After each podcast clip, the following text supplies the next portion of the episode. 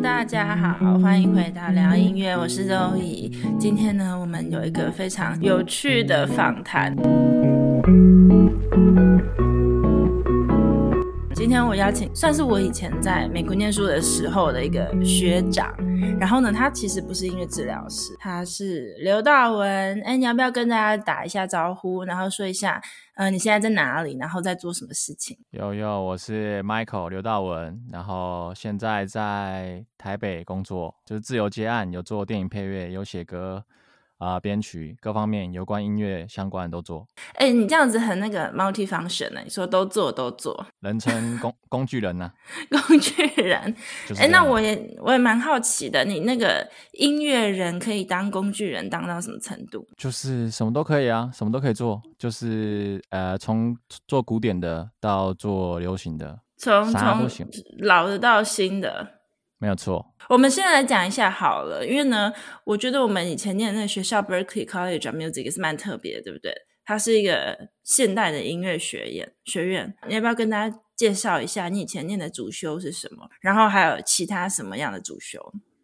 呃，我在 Berkeley 念的是我是双主修，一个是 Songwriting，就是作词作曲，另外一个是 CWP，又叫做 Contemporary Writing and Production，现代音乐写作以及制作。这样子，那 songwriting 基本上就是教你作词作曲方面，然后教一点 demo 怎么做简单的 demo，、嗯、然后 CWP 就是从小的编制，比如说 Five Homes 啊，或是编给一支弦乐啊，或钢琴之类的等等，到最后要编给管弦乐，从比较偏古典到流行或 jazz 的编曲都有。CWP 就比较像是工具人系吧，感觉这样。我当时是这样子。为什么？工具人系就是他 OK。对，他比较算是要把你幕后的那只手，培养成为制作人的感觉嘛。那制作人就是你需要什么都懂，哦、所以就不管你有没有很专精，但是你一定要都懂，你才可以去跟不管。你可以是制作人，但是你不太会编曲，或是你不太擅长呃爵士的编曲，那你要找一个爵士的编曲师。可是你身为制作人，你还是要跟他说你大概想要的方向，然后请他去做。所以制作人就是各方各方面都要懂了。会有很多机会在各种呃 style 里面融合啊，或是各种编曲里面融合，嗯、对啊，等等。嗯嗯嗯嗯嗯嗯。那我觉得我们刚刚听到很多，比如说 jazz 这些写作之类的，我想要问问看啊，Michael，你的你的背景是什么？然后你怎么会想去 Berkeley 念不一样的那个流派、不一样的风格音乐呢？嗯哼哼，就是我从小都是在读古典，都是在古典音乐班，然后。嗯哼啊、呃，一直读到雄中音乐班毕业之后就，就当时就是觉得对我来说古典乐有点无聊，就是可能从高中开始吧.常常呃听古典乐就会想睡觉，这可能我也不知道发生什么事啊。嗯、总之那阵子应该是生病了，然后就想睡觉吧，然后就觉得有点无聊，想换其他事情做。但是从小就读音乐，嗯、然后对读书。呃，也没有抱有太大的兴趣，所以我唯一会的才能只有音乐。然后当时就决定，就看到了有就是有这个 Berkeley，然后什么流行音乐学院，然后有我们的前学长这个力宏哥。虽然，然后当时觉得、欸、这个话题很夯哎、欸，好，对，但我们跳过好了，我们不讲别人的事情，对，我们不讲，我们不讲别人的事情。但总之 Berkeley 有很多呃很有名的学长姐嘛，然后就是我第一次 听说有流行音乐学院，嗯、然后觉得很有趣。啊、呃，虽然我这辈子没做过流行乐，但是个人感兴趣，然后也是音乐嘛。对、啊，当时就想说，那我可以去考。然后 Berklee 就是用乐器去考嘛。嗯、但当时我也是不知道，那时候就算有点叛逆了吧。就我在雄中的时候，一直都是学钢琴跟法国号，然后就哦，我，我不知道你会吹法国号。呃，曾经呐，曾经呐，现在也不太会。好啦，我也是啦。我现在要要吹什么，我以前乐器我也都不会了。是不是？就是这样，对，嗯，但当时考 Berkeley 的时候，我是用唱歌去考的，就我就觉得不想用以前的乐器，等于算是自己给自己一个崭新的人生的概念，然后就去考，就是一个小屁孩的概念，但对，但你可以变成就是下一个某某明星哎，感觉 Berkeley 很多那种是艺人啊、嗯、明星这样子，你有小小的梦想吗？这个这个这个不敢想。对啦，看看运气啦，这个不是我能决定的，所以就我们就随性，随性。要有幸运，是不是？呃，对，各种啦，各种原因吧。嗯、这各种目前我还不知道原因，等我哪一天 成为的时候，我再来分享。好，等等你哪一天有名，然后记得我们这个频道，然后跟我们分享说是什么样的那个 working factor，让你成为了明星。好，你继续讲。但就是这样啊，所以就觉得有趣，然后就先去参加了他们的呃音乐营吧。然后参加完之后，真的是觉得非常棒，学校整个氛围也很不错，也有很多很有趣的课程，同学们也都蛮有趣。就所以最后就决定考 Berkeley，然后就幸运考上吧，应该这样说。哎，那我我现在帮大家就是 review 一次好了，Berkeley College of Music 啊，它的那个音乐 major 就是主修的分类，它的科系很多，比如说呃，如果在台湾以前念音乐系的话，大家想说音乐系就是古典音乐系，对不对？音乐系大家就会学一些古典音乐，然后 Berkeley 它是比较现代的音乐学院。那他其实有走不一样的流派，然后呃，帮助学生对未来的 career，在未来的职场上面有可能做不一样的事情。那我现在就来跟大家讲一下，呃，Berkeley 它的那个音乐系，它的 major 分类分类有哪十二类？好了，所以第一个呃是 composition 作曲，然后呢，第二个 contemporary writing and production 现代音乐写作与制作，然后呢，第三个 electronic production and design。电子产品的设计，然后第四个 film scoring 电影配乐，第五个 jazz composition 爵士写作，然后第六个 music business 音乐与经济，第七个 music education 音乐教育，第八个 music production and engineering 音乐制作与工程，第九个 music therapy 音乐治疗。第十个 performance 演奏，第十一个 professional music 专业的音乐，十二 songwriting 音乐写作，好多哦，没有错，还有还有其他什么 minor 啊，什么 conducting minor 什么哦，哎，对，那个我还没有看呢，很多啦，而且现在可能又更多了吧？其实我不是很确定，这里面确定还有全部是全部吗？好像没有，好像没有写到什么。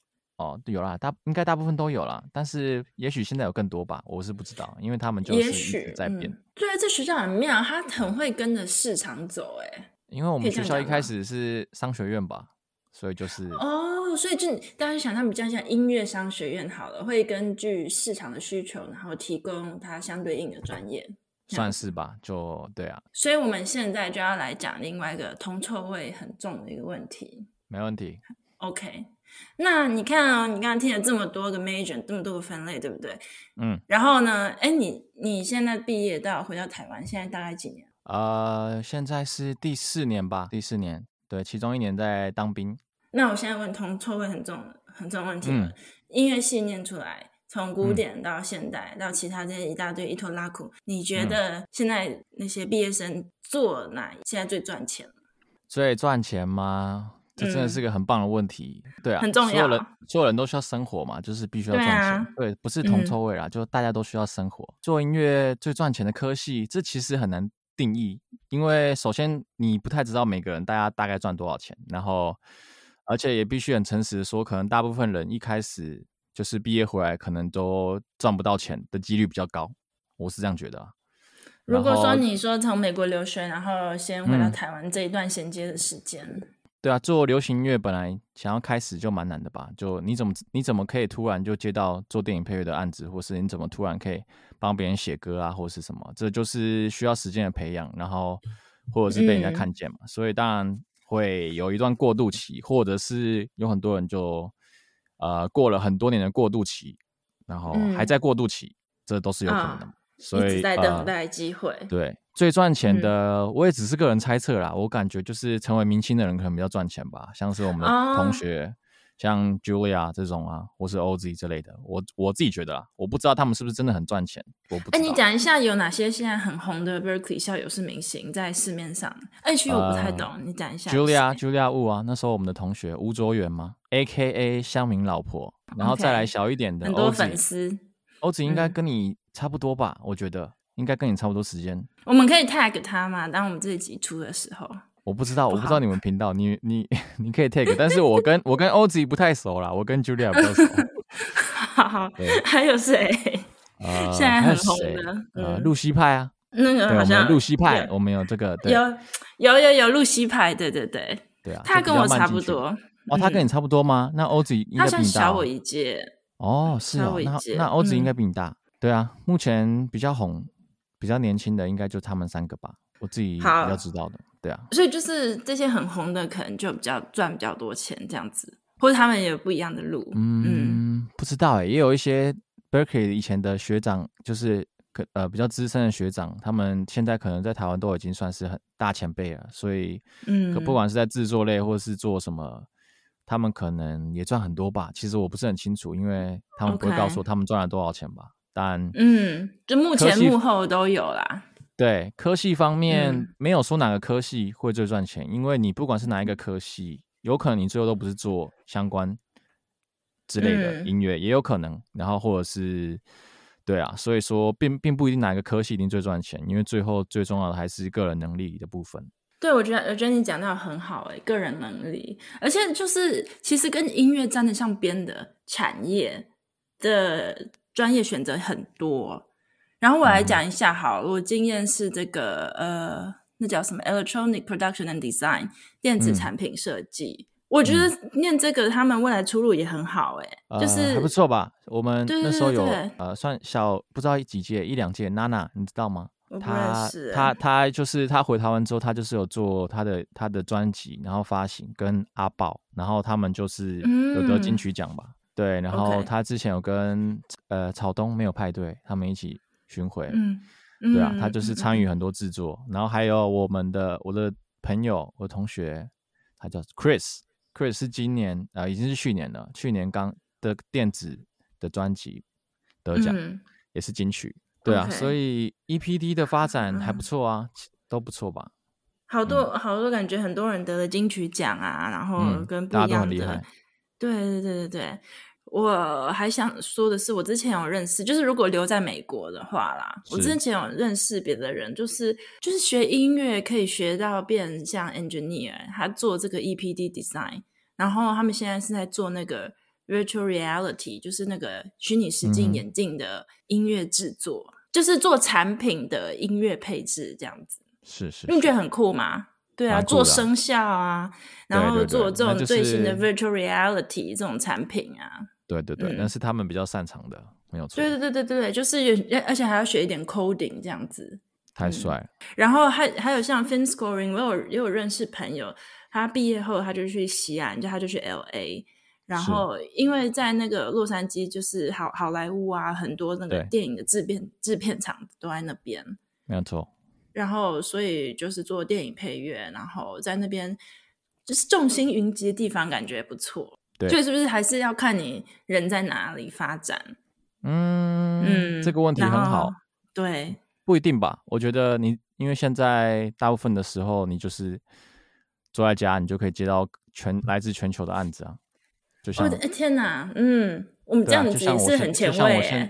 没有，不是前卫啊，应该大家都这样吧？就像我现在，就是我从回台湾之后，我就是接案嘛，然后就一直在家工作。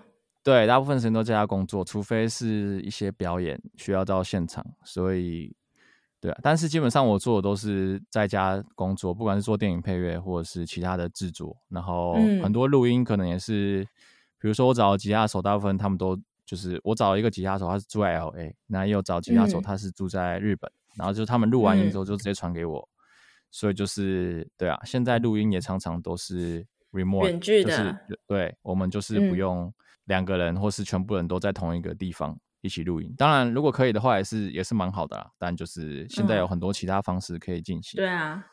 对啊，我们录这个 podcast 也是。哎，我今天还想说你，你你一定有更多那个专业设备，不像我现在就只一个麦克风而已。你现在应该是专业的录音室，有不同的设备可以录音。呃，一样啊，最后都是一支麦克风啊。哦，最后都是一支麦克风。对啊，只是 最好用的都是那支。就是这样子嘛，嗯、大家都一样了，都都没有没有差很多了。对啊，是是开启了一种不同的想象。就是呢，其实我在德国，然后 Michael 在台北。那我们就这样录，然后你刚刚就说你跟其他不同的那个 musician，很多人也都是在不同的国家，然后就是这样录。哎，你从毕业后就一直在家工作，然后到现在，哦，我觉得好羡慕哦，羡慕超羡慕的，很羡慕啊！我都还要去医院上班，超前准备，在对啊，对在在疫情前就已经在家上班了。对啊，疫情前都在在家上班，我都还要每天，我我我才叫社畜哎，我是每天 八点上班，然后四点半下班那种。对，社畜辛苦辛苦辛苦。对啊，酷哦，可以在家工作，然后做不一样的事情，这样子大家就没有开启，就是对音乐系毕业后要做什么有不一样的想象呢？那我接下来就要来问下一个问题了。我们刚刚讲这么多专业，对不对？可能做的事情，那你要不要讲一下？我们这个节目叫做聊音乐，就是在做音乐治疗。嗯、那你跟大家讲一下，你还不认识音乐治疗学生之前，你觉得音乐治疗是什么东西？嗯，一开始我第一次听到音乐治疗是我老婆高中的时候告诉我的吧。就我跟我老婆是高中同学，嗯、然后那时候她就跟我说，她以后。可能会读音乐治疗，然后她可她是因为她家人的关系吧，所以他认识到音乐治疗，因为她她的家人当时就是在美国有接受音乐治疗，然后他家人可能觉得是很不错的一个、嗯、那个职业吧，所以他就推荐了我老婆，然后老婆就跟我说，但当时他跟我讲音乐治疗，我并没有很认真去听他讲什么，就是当当时我听音乐治疗，我就想说应该就是可能呃帮助一些病人演奏一些音乐之类的吧。可能他们听了就比较开心，大大致上是这样吧。那，嗯，对啊，一开始的想象是这样子啦。一开始想象有很迷样的感觉，嗯、还是也没有很迷样啊？就我清就不是很清楚他们在干嘛。嗯、然后在台湾也没、哦嗯、那时候也在台湾好像没怎么听说过。然后就嗯，对，就是哦，就音乐治疗，就我也不知道他们是干嘛的啊。就对啊。大大致上是这样。嗯，我帮大家 cue 一下，Michael 的老婆呢，也是一位在台湾的音乐治疗师。我们以后有空也找他来上来聊一聊好了。好，错认识了音乐治疗系的学生之后，你觉得在 Berkeley 时候啊，音乐治疗系的学生都在干嘛？你有没有有没有觉得有没有让你觉得很疯狂或者觉得很奇怪的事情？嗯，就是每个人都要会唱歌吧。就我个人是觉得蛮有蛮、哦、有趣。你们那时候不是很多人都要唱歌吗？不是很多人，所有人都要会唱歌吧？对不对？嗯，就是做 session 的时候，很常唱歌是一种介入的方式。对啊，嗯、我是说你们在学校上课的时候一定要唱歌。然后，但在我印象中，我就是因为我从来没听过我老婆唱歌，然后我就想说你会唱歌，然后你要去读音乐治疗，因为她她申请上 music therapy，你们 music therapy 又。比较难申请嘛，你们成绩还要很好之类的。他要要求比较有有一点要求英文程度啦，然后要看 paper，要看 research paper。对对对对，对就就你们的整个氛整个 major 的氛围跟我们其他 major 的氛围不太一样，因为我们、就是、对对，你就讲这个氛围，这很重要，哪一种氛围是怎么样？呃，我们就是一直做音乐嘛，然后呃 paper 当然也是有写嘛，然后当当然也是有一些。嗯呃，什么什么文学课或什么之类的，但是大家可能都比较没那么在意吧。我自己觉得，大家都没那么在意那些课，嗯、就是得过且过的概念。嗯、虽然有些人可能很感兴趣，但我觉得大部分人都没有到特别感兴趣。然后，所以我们就是每天就是做音乐，然后呃跟朋友聊音乐啊或什么之类的。但是 music therapy 可能就是大部分就是要读很多比较学术的书吧，然后什么 psychology 啊，嗯、然后什么之类的等等。然后你们的训练就是。唱歌也是都是就主要是拿吉他自弹自唱嘛之类的，嗯，就是我就、嗯、我因为我我的想象是音乐治疗不不管是用什么乐器，我那时候我自己觉得啊，不管用什么乐器都可以吧，就是就算你们是吹的 oboe 给你的 patient 听或怎样，也许它也有它的效果，但是后来发现你们是说你们的要求就是大部分最擅长就是一定要。呃，拿着吉他自弹自唱嘛，因为这是最方便的方式嘛，所以你们的训练就是那样。嗯、所以我老婆也是那时候开始学吉他啊，然后什么唱歌，嗯、然后所以那阵子我也是有在就是指导她唱歌啦，大概这个概念，然后就嗯，指导老婆唱歌哦，因为你说你用 sing，你用那个 vocal 考进去的，对对对对，就、哦、对是是还还算可以唱歌啦，然后总之。总之，好教他唱，然后就对啊，就觉得你们的戏呃很有趣。然后因为因为认识很多 music therapy 的朋友，然后对对对，你讲一下你这群朋友这什么感觉？也没有特别什么特别学术派，不是学术派，嗯、我感觉 music therapy 的人好像都很善良的感觉。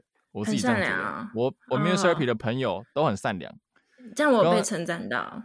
有有，你也是善良的那一部分。好，谢谢谢谢。就是感觉大家都很呃很慈祥的感觉啦，对大家都好像都很包容。我自己这样觉得。我们在其他系、哦、可能大家就是就是有各各式各样不同的吧。有些人可能就是很屁孩啊，有些人可能就是比较爱理不理人的、啊，然后比较傻啊这样子。嗯、但至少我们 music therapy 的朋友，好像大部分人都很有趣，也不是很有趣啦，呃，也可以说很有趣，但总之他们都呃很友善，对啊，我觉得他们都嗯嗯，嗯，嗯，然后有些、嗯、我我有几个 music therapy 的朋友，然后他们是真的是唱歌唱的超级好，我觉得嗯也是蛮厉害的。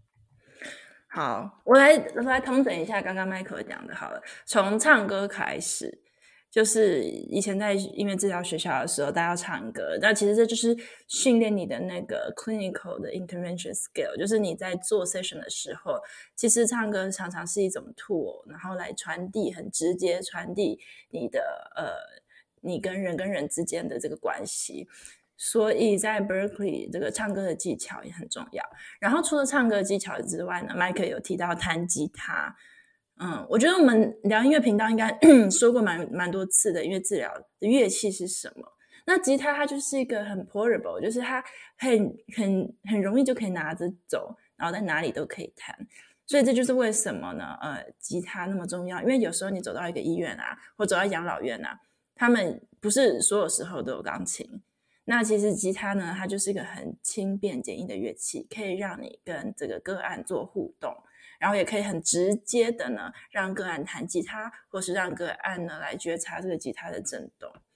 这是第一个，就是 clinical 的那个 intervention 的部分，Michael 提到。然后呢，他还有提到，就是说，呃，music therapy 的学生呢，常常要呃写很多 paper，然后做这些文学课的这些事情。那这是跟其他音乐系的学生也很不一样的地方。为什么会这样呢？因为，嗯。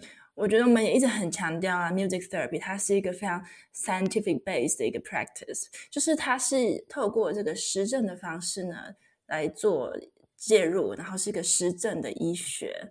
这就是为什么呢？嗯，大家如果有兴趣要念音乐治疗的话呢，就是要准备一下，念一下那个 paper，这样子，然后这样子我们就会知道说我们做的事情是有根据的，我们做的这个。歌唱介入，我们做的这个写作，我们做的这个即兴演奏，这是呃后面的这个 paper 在支持的。虽然说你表面看起来好像哦，因为治疗师来了，哈哈嘻嘻，哈哈很开心这样子，跟个案唱歌啊，跟个案互动这样子，但是其实我们这个的介入背后都是有很多个 paper，他们后上面组成起来的。比如说这个活动。我就可以拿出两三个 paper，说啊，我做这个活动后面的这个理论支支持是什么东西？为什么我要做这个活动？那呃，在国外，美国、德国或其他国家，其他国家的医生们，其他国家医院，他们做过了哪些的研究来支持我做这项活动？这就是为什么呃，当初在做音乐治疗教育训练的时候，呃，可以做研究的能力这么重要。嗯。然后呢，Michael 还有讲到第三点，你刚刚有讲到，你觉得音乐治疗学生看起来都很慈祥、很善良，没有错。我觉得这点，我我我就觉得还蛮有趣的。原来外面的人是这样子来看我们的，就是就是其他乐器，善良人，善良人。啊，你是什么？你是工具人？我是工具人。没有错。就讲你一开始就讲你是工具人，然后我是善良人，但是。OK，但是我觉得我不会就用“善良”这个字来涵盖音乐治疗师做的事情。这样子讲好了，因为我们我们的呃 user 就是用音乐治疗服务的这个 client，我们的 client 常常是比较需要在社会上比较需要帮助的人，比如说弱势的家庭，然后比如说呃比较需要帮助的呃老人。反正就是这个社会上比较需要帮助的这个 population 嘛，所以我会说，在训练的过程里面呢，有被训练到要用不一样的视角来看到不一样每个人的 diversity，还有他们可以贡献的专长。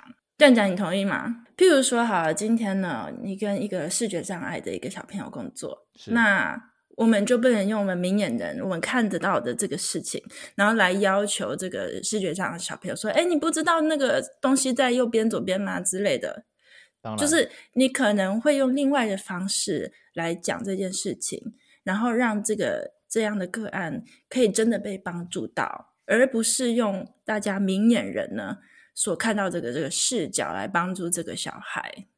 嗯，嗯，所以我觉得这可能就是你刚刚讲，好像呢，感觉音乐治疗的学生都很善良。但是我觉得我要转化一下，我觉得要做这个助人工作者啊，应该是说，呃，我们可以用不一样的视角来看见个案不一样的长处。嗯，嗯，你觉得我总结的怎么样？赞啦！还有什么？我要来就是要来看一下一般大众或是其他音乐系学生对音乐治疗这个专业的这个。特点什么？看一个侧角来看，音乐治疗这个专业到底长什么样子？呃，你们你们大概是唯一唯一一个 major 在 Berkeley 毕业之后，还会接到你们你们 department 寄信给你们说哪里有工作的吧？你们好像很哦，真的哦，你们很被这个社会需要，我们其他人还好。就是我们其他 major，比如说我是 songwriting 跟 CWP 毕业，我这两个 major 我都毕业了，毕业之后就毕业了，什么事都不会发生。你的你的 department 不会寄信跟你说，哎、欸，我们这里有一首歌需要有人帮忙写，有没有？你可以来帮忙吗？就不会有这种事情发生。但是我只记得当时我老婆她毕业，或是还没毕业之前，她就接到一堆 job offer，然后就说你要不要去面试看看？不管是有可能是在上海啊，或是在美国哪里，就是他们可能有这个缺，然后你们就可以去。都是音乐治疗师的职缺吗？对啊，对啊，对啊。嗯，而且那时候，那你老婆，你老婆优秀啊，我没有接到那么多哎、欸。啊，你没有接到吗？不可能吧？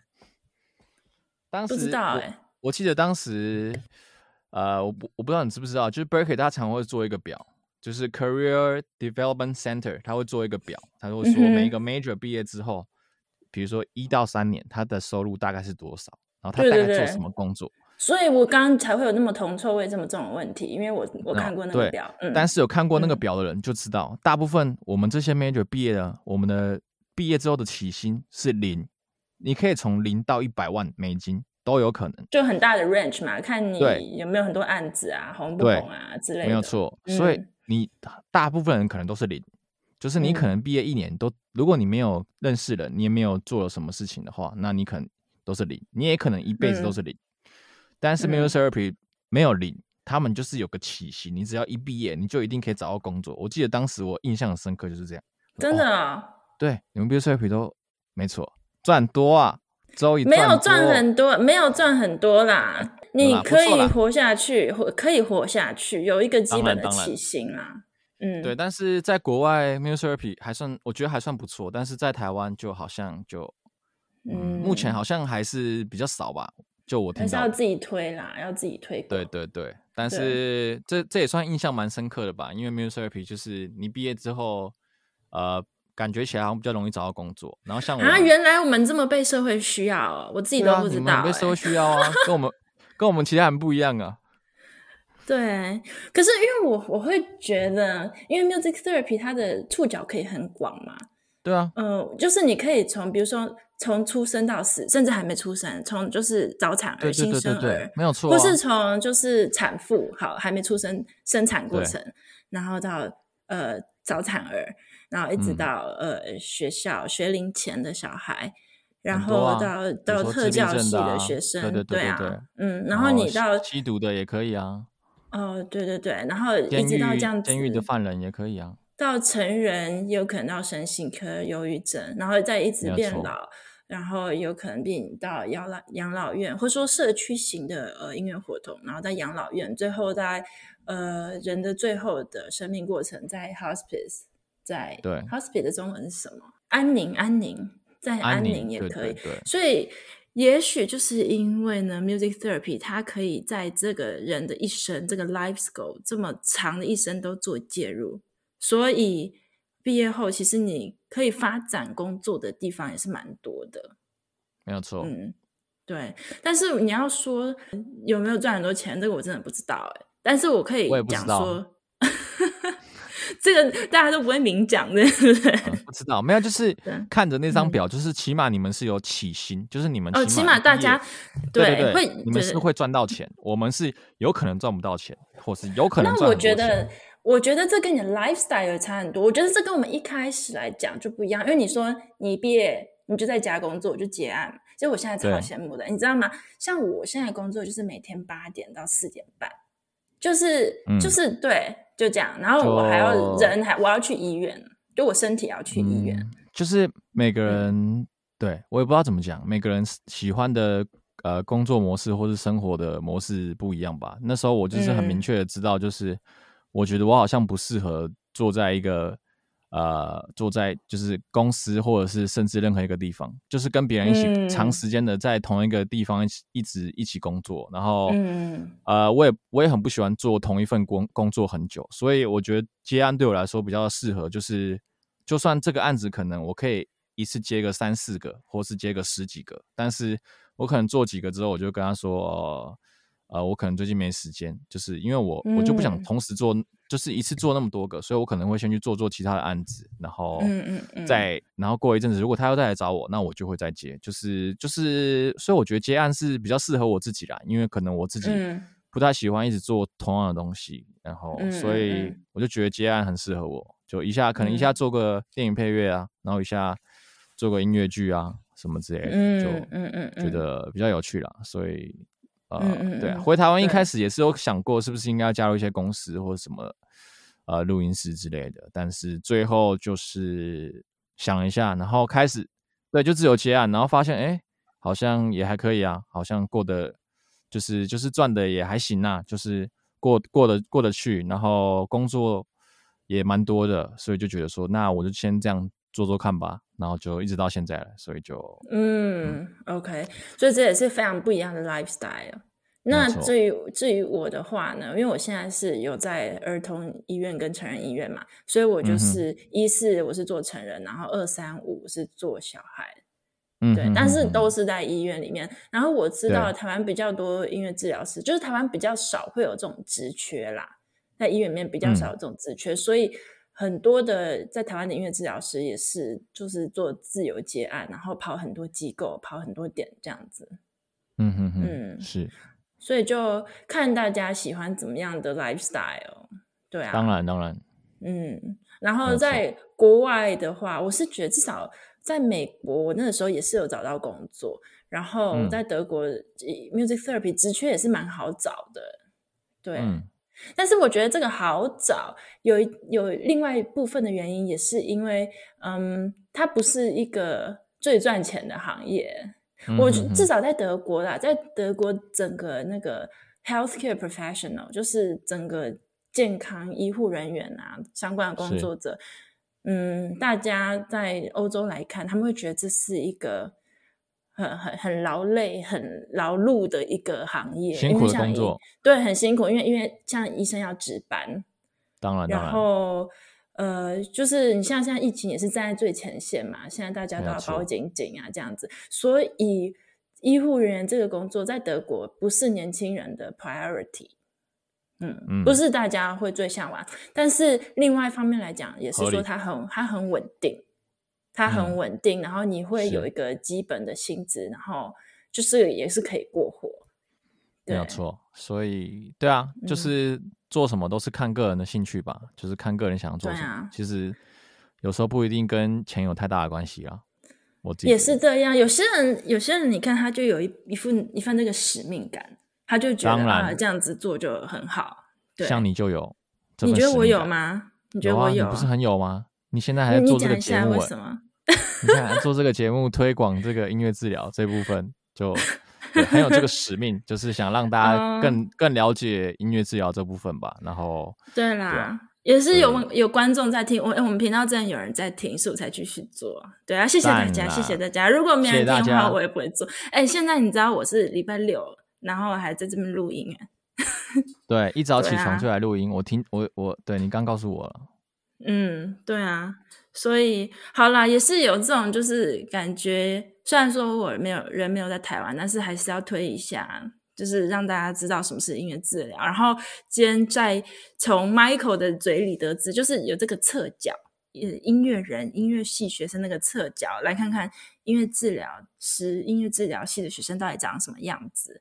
然后大家就可以想象，如果你有这样的特质，比如说你喜欢稳定的工作，然后呢，比如说你可以呃看到别人不一样看到的地方，对于跟弱势族群工作，你可以看到这个个案它可以发展的地方，或者是比如说呃你觉得你的英文很好，你可以长时间坐在电脑前面写很多 paper，然后念 research，如果你有这样的特质的话呢，你可能就是蛮适合来念音乐治疗，然后呢，可以发展不一样的事情。嗯，对啊，也可以像像我老婆她，她她后来就是读，我不知道那叫什么哎，老人管理嘛。然后她现在是神经再生的博士嘛，就是嗯，我感觉音乐治疗可以发展的方向也是很多，然后研究方面也可以发展的很多，就是不管你可以。就是像他，他博士，他主要是想要做有相关老人的嘛，那他可能就是想用音乐治疗，嗯、然后看看对于失智症啊或是什么之类的，嗯，等等的。所以如果想未来想居走学术方面读音乐治疗，我觉得也蛮不错的。下一题，你觉得呃音乐在你生活中扮演什么角色呢？嗯，当然是个很重要的角色喽，就可能。嗯，虽然这样说有点浮夸，但是我感觉我大部分的人生都是跟音乐有相关。不管是，比如说，假设我要去运动啊，那我会去运动的理由，可能就是觉得说，嗯、呃，我需要运动才能保持我的这个肺活量，然后可能唱歌才可以唱得更好，嗯、等等的，或者是因为呃，我去运动就是因为我太长时间一直坐在电脑前面一直工作啊，腰痛，所以我去运动。嗯、然后也这其实也是为了做音乐嘛，虽然。讲起来有点浮夸，然后我小时候也觉得，怎么可能有人就是为了音乐而活？但是，呃，这样这样想着，我现在好像也过得差不多的生活了。就基本上我的人生就是，反正我整天就是在做音乐，然后，嗯，就算没有在工作，也是在呃，不管是听音乐啊，或者是在研究音乐啊，或者是你在看电影的时候，你也会去听他们的配乐在做什么，因为那都跟你的工作有相关。然后，嗯，平常。呃，逗我儿子，也就是放音乐给他听啊，所以就嗯，嗯，音乐当然在我生命中就是找呃很重要的角色吧。那当然，人生还是有其他的部分呢、啊，可是打打电动啊、嗯、或什么之类的。嗯、但是又说到电动的话，你打电动的时候，你也会听到音乐啊，你也会对各种音乐就是各种侵入我们的生活。如果你把音乐从我们的生活 拿掉的话，就会变得很无聊。我自己是这样，我觉得你刚刚讲一个字，侵入。侵入生活，我觉得你讲的这样非常好。我我我可以讲，就是如果放在音乐治疗运运用上面呢，我们会讲说音乐提供非常好的媒介，然后来接触个案。嗯，对，你说侵入，然后我用另外一个方向来讲接触个案，因为它就是这么好用，对不对？就是很有效，它有很多嗯说不出来的感觉啦，反正说不出来的感觉。那我要不要帮你说一下？你说，请说。就是。其实，因为你刚刚讲到马从跑步，那它其实就是提供你生活上的一个调剂的工具啦，就是可以调剂。而且你知道很有趣，我们这个频道啊，在那个 Sound On Platform，就是不同的 Platform 就会把我们的 Podcast 做归类嘛。然后你知道我们被归类在什么吗？聊音乐。我们被归类在健身。对，真的的？在运动，真的，我们是瘦身与健身的一个频道，哎。原来 听这个节目很有趣，对，听这个节目我要听。对啊，我就觉得很神奇耶。那个那个什么 Sound On 还是其他的 platform，居然有一个把我们分类到那个健康与瘦身、健康与瘦身这个频道，这个分类赞，是很酷。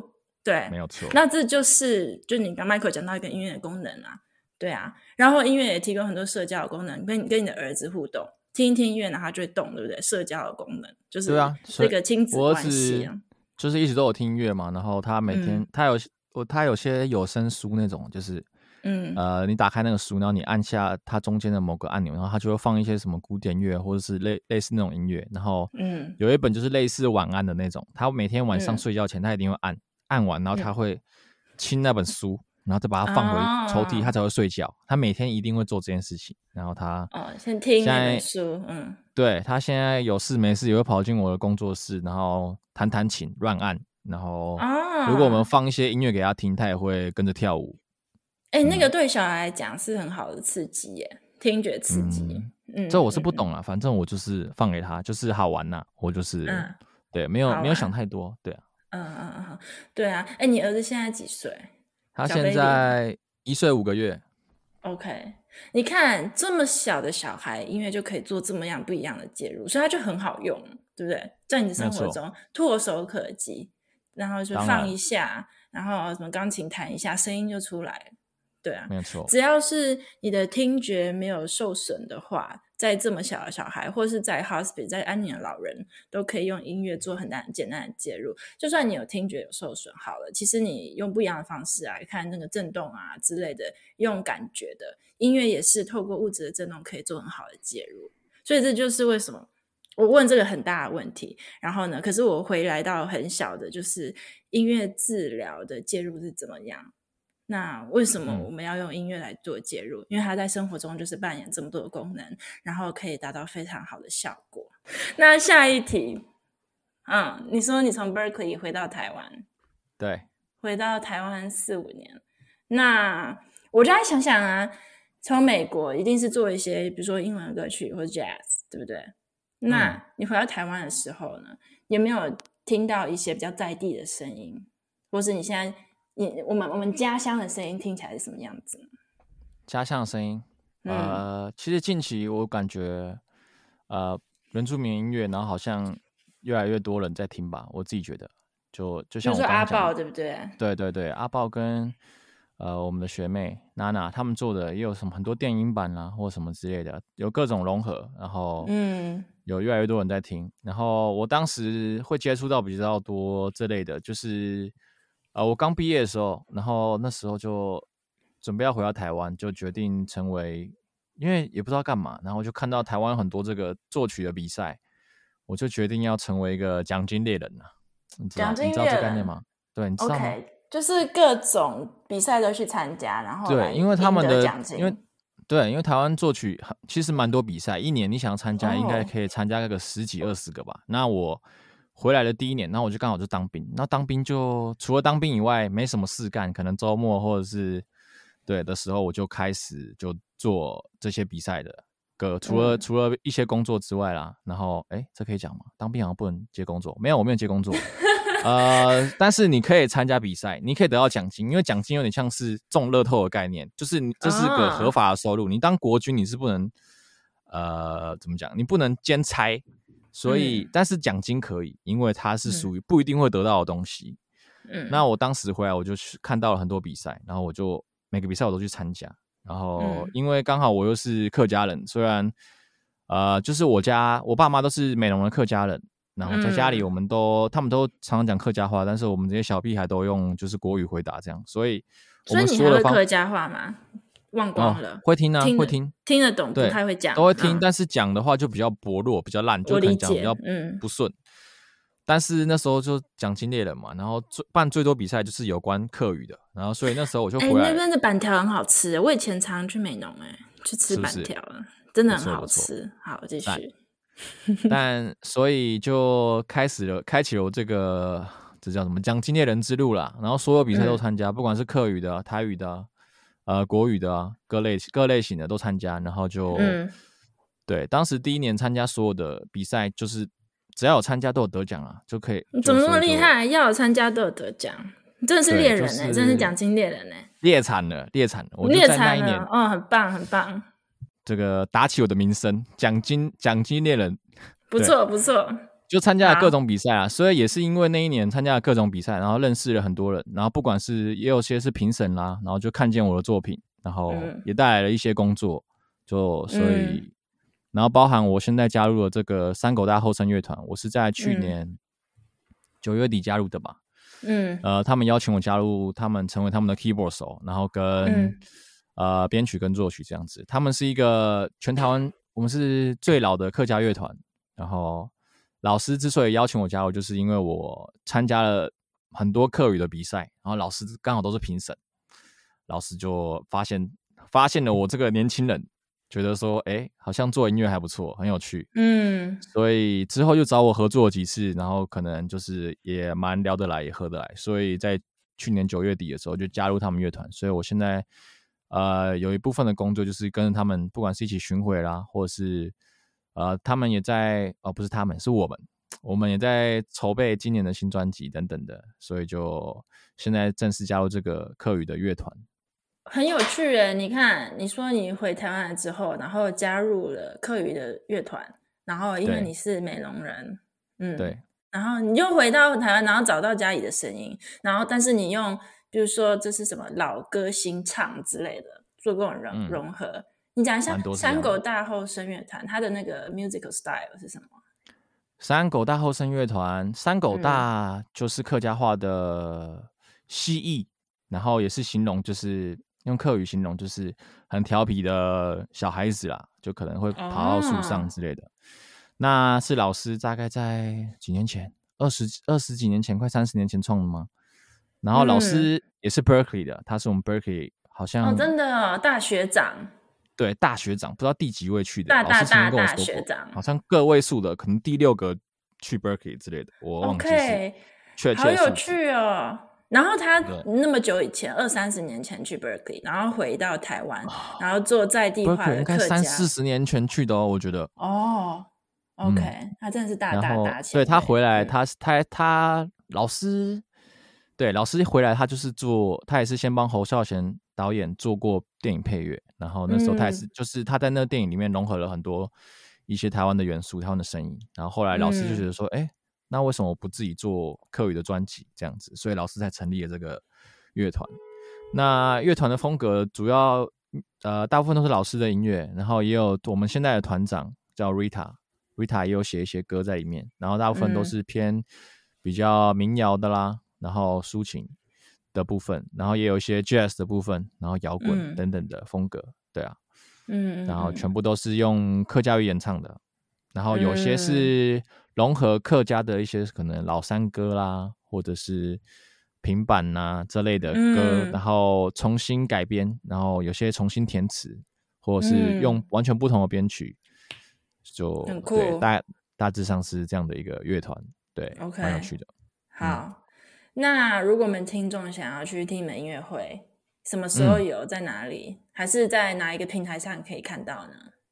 哎、欸，可以 follow 我们有一个粉丝专业叫三狗大后生乐团，然后演出的话就是常常都有，应该蛮常都有的。嗯嗯，好，所以就大家可以客家的音乐，然后是用比较呃新创的方式来演出。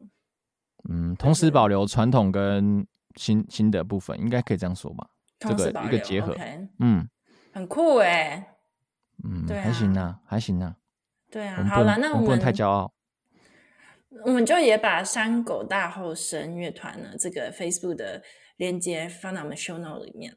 然后大家如果有兴趣的话，就可以看看 Michael 现在在做的事情。然后我觉得很有趣。你看，从美国留学，然后回到家，然后真的是找到自己家乡的声音，然后继续在发展，这很重要。就是真的就是回应到你是谁，对不对？然后你可以怎么样找到自己的根啦，然后再发展。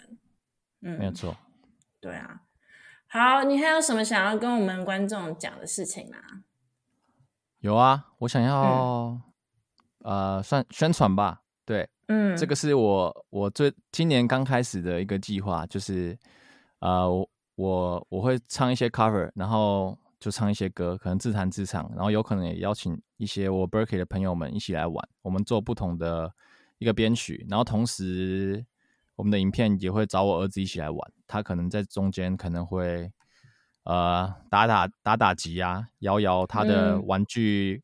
嗯玩具 shaker 之类的，就对，就是一个好玩的 project。然后，如果大家有兴趣，可以到 YouTube 追踪这个 Michael Liu Music，或者是对，看在哪里找到我都可以。脸书也有。